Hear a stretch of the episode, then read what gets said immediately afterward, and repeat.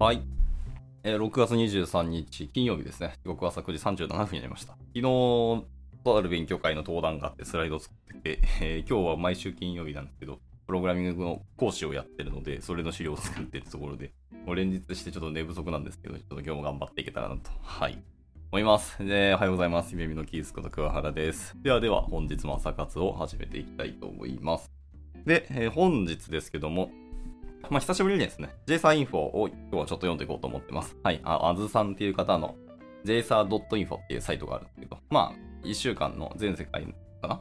の JavaScript 関係に関するライブラリーだったり、記事だったり、動画だったりといろんなものを書き集めて、えーまとめてくださっているブログですね。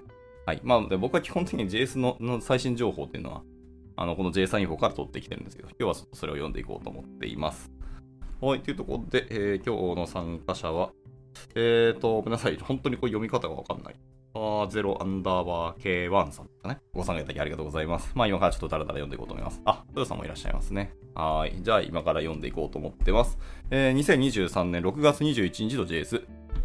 一つ目はですね、 React Redux の、えーバージョン8.1.0っていうのがリリースになりました。えー開発モードでは、えー useSelector っていうものが、えー同じ入力に対して同じ結果を返すかを、えーチェックする仕組みっていうのが追加されてますよと。で、セレクターを同じ入力で2回呼び出し、えー異なる参照の場合は、えー警告を出す仕組みになっていますと。あー、なるほどね。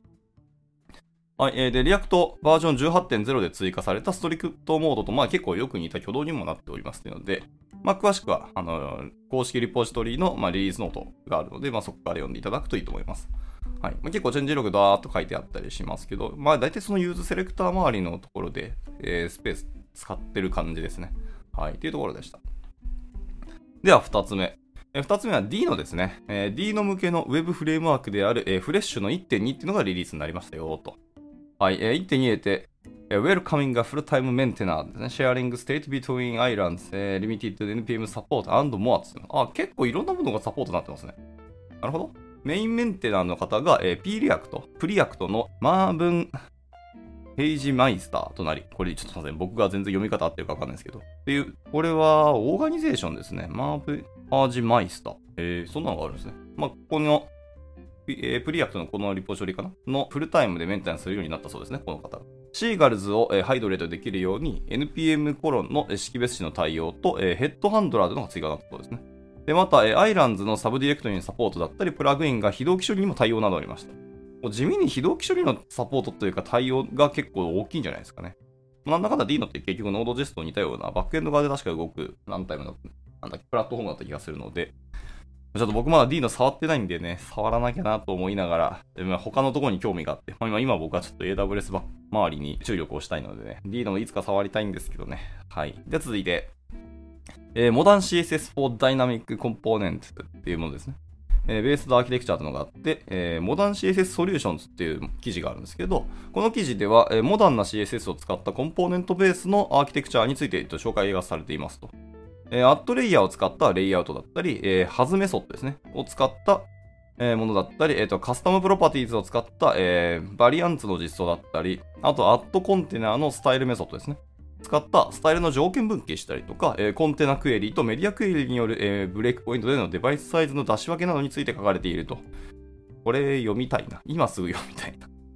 はい。特にその、僕コンテナクエリ、メディアクエリとか、スタイルメソッドを使った条件分岐すごい気になったんで、はい。こうちょっと CSS のこの辺が、アーキテクチャについて紹介されてる記事なかなか少ないので、これ読みたいですね。はい。というところで、まあ、大きく3つ取り上げられたのはこのものでしたと。はい。では、続いてヘッドラインですね。ここはもうザザザッと更新されたものを、えー羅列していきたいと思います。えーまず1つ目ですけど、CoreJS ですね。はい。えー CoreJS の、えーバージョン3.31.0がリリースになりましたと。プロポーザルステージへの変更への対応したっていうのと、えーアレイグルーピングっていうものですね。っていうものが、えステージ2で降格してしまいましたと。であとは静的メソッドである、えー、object.groupby っていうものが追加になったと。はいはいはいはい。あとは、えー、promise.withresolvers ですね。の追加になるなどってところですね。まあいろんなものが見直されたらしいですので。まあ CoreJS は CoreJS として使うというよりもなんかフレームワークとかライブラリと一緒に CoreJS が、えー含まれているので、それを使うとは思いますけど。はい。なのでまあなんかの、えーライブラリのバージョンが上がった時に自動的に入ると思うので、まあでもこういうものが入っているというのは意識しておくといいと思いますね。はい。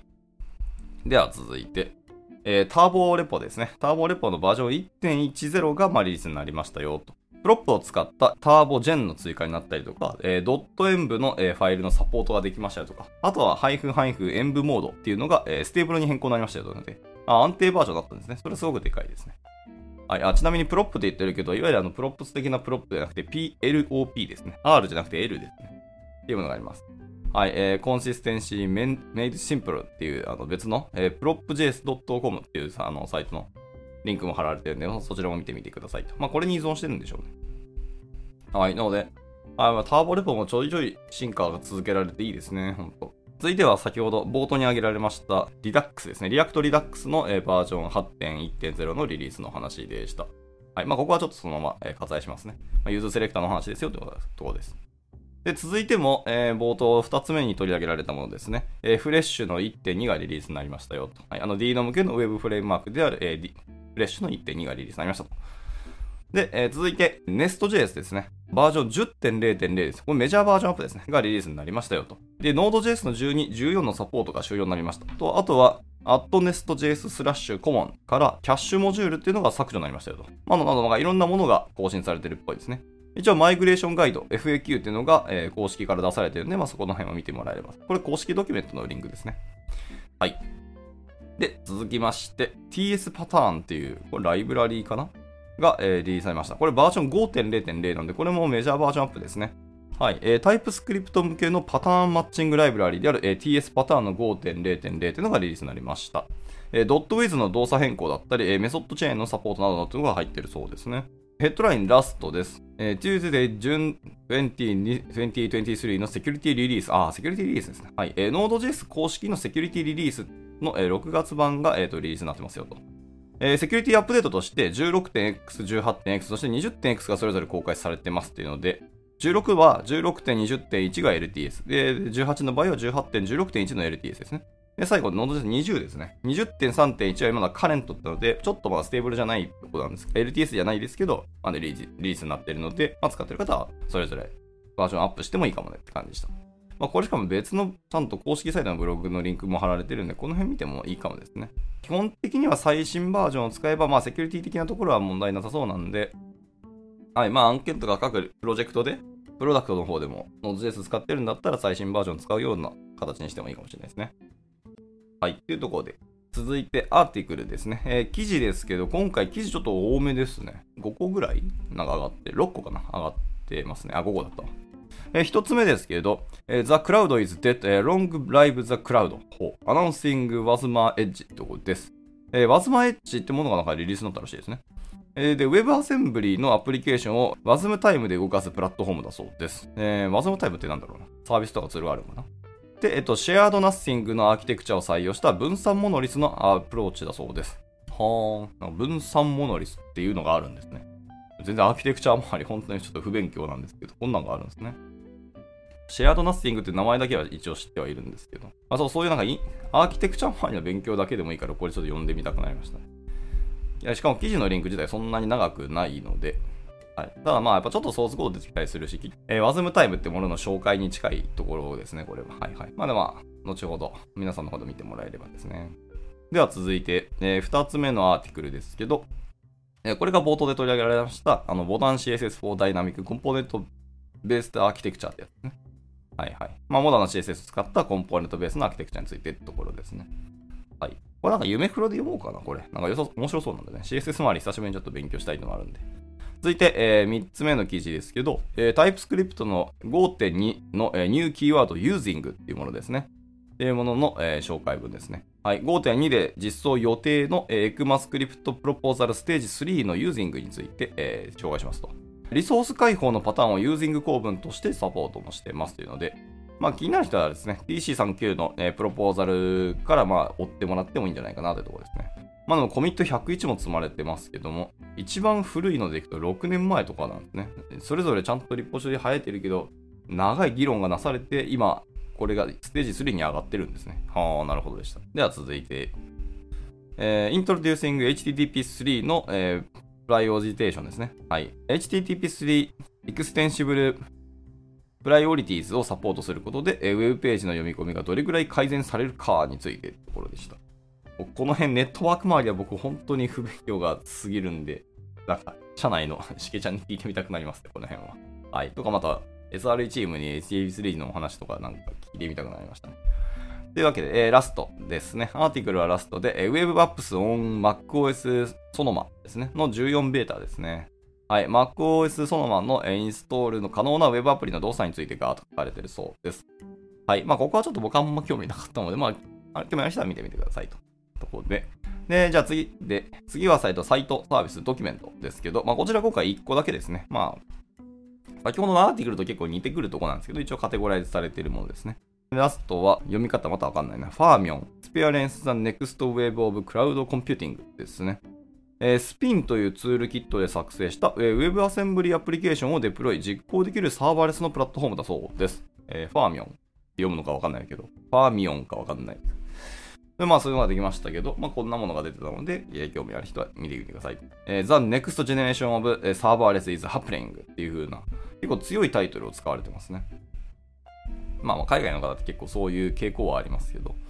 はい。というので、これもまあ、今のところテキストベースなとこなので、まあ、興味ある人は見てみてください。ところで、はい、えー、じゃあ以上で今回の今週のですね、2023、6月21日の JS は終了というところだそうです。はい。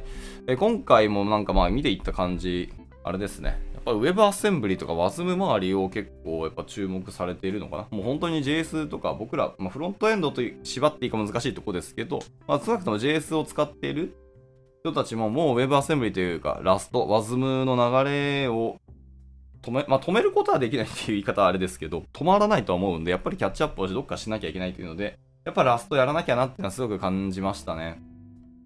はい。なまあ、優先順位として、まあ、今年何の技術を勉強するかって、まあ、年初にいろいろ考えてたんですけど、まあ、やっぱり微調整とか軌道修正すると、どんどんどんどん変わってくるんですけど、一周回って僕、やっぱりラストに戻ってきてしまったなっていう感触があるので、まあ、やっとって損はないし、なんかいくつかですね、CLI とかを作ってみてもいいし、あとやっぱり WASM ですよね。ななんていうか、フロントエンド側の方でゴリゴリの計算処理したりとか、なんかいろんなアニメーションとか、まあ、WebGL 使ったものとかっていうのの、やっぱ需要は増えてきてるなっていうし、そういうケースもどんどん増えてきたなっていう印象があります。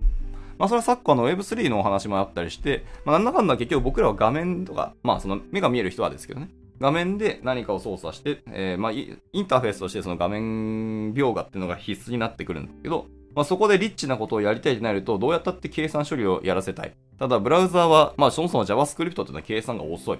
となると、まあ、WASM に計算処理とかをガッとぶん投げて、マシンスペックにぶん投げといて、で、計算結果もしたものを、やっぱり僕らはそれをどう描画するかってところに JavaScript は注力をするというのが、やっぱ正しいと思っているので、そのための、えー、WASM の機構だったりとかの、どういうふうに WebAssembly が動いてるかっていう、ざっくりでもいいので、やっぱ仕組みを知っておくっていうのはすごく大事なことだなというふうに強く感じましたね。というところで、えー、まあ感想で終わりますけど、今日の朝活は終了したいと思います。えー、後ほどですね、この JSA インフォの記事も、えー、ツイートしますので見てみてください。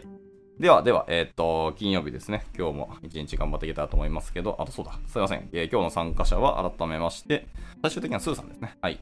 ご参加いただきありがとうございました。えー、じゃあ、改めまして金曜日ですね。え、今週1週間、今日で締めていただいて、また土日ゆっくり休んでいただければと思います。僕は明日も採用イベントがあるので、えー、日曜え、土曜日か。残念ながらもうずっと出ずっぱなんでね、残念ですけど、まあ日曜日はゆっくり休もうかなと思ってます。はい、じゃあ、今日も頑張っていきましょう。お疲れ様でした。And now, a short commercial break. 現在、エンジニアの採用にお困りではありませんか？候補者とのマッチ率を高めたい、辞退率を下げたいという課題がある場合、ポッドキャストの活用がおすすめです。音声だからこそ伝えられる深い情報で、候補者の興味関心を高めることができます。株式会社ピトパでは、企業の採用広報に役立つポッドキャスト作りをサポートしています。気になる方は、カタカナでピトパと検索し、X またはホームページのお問い合わせより、ぜひご連絡ください。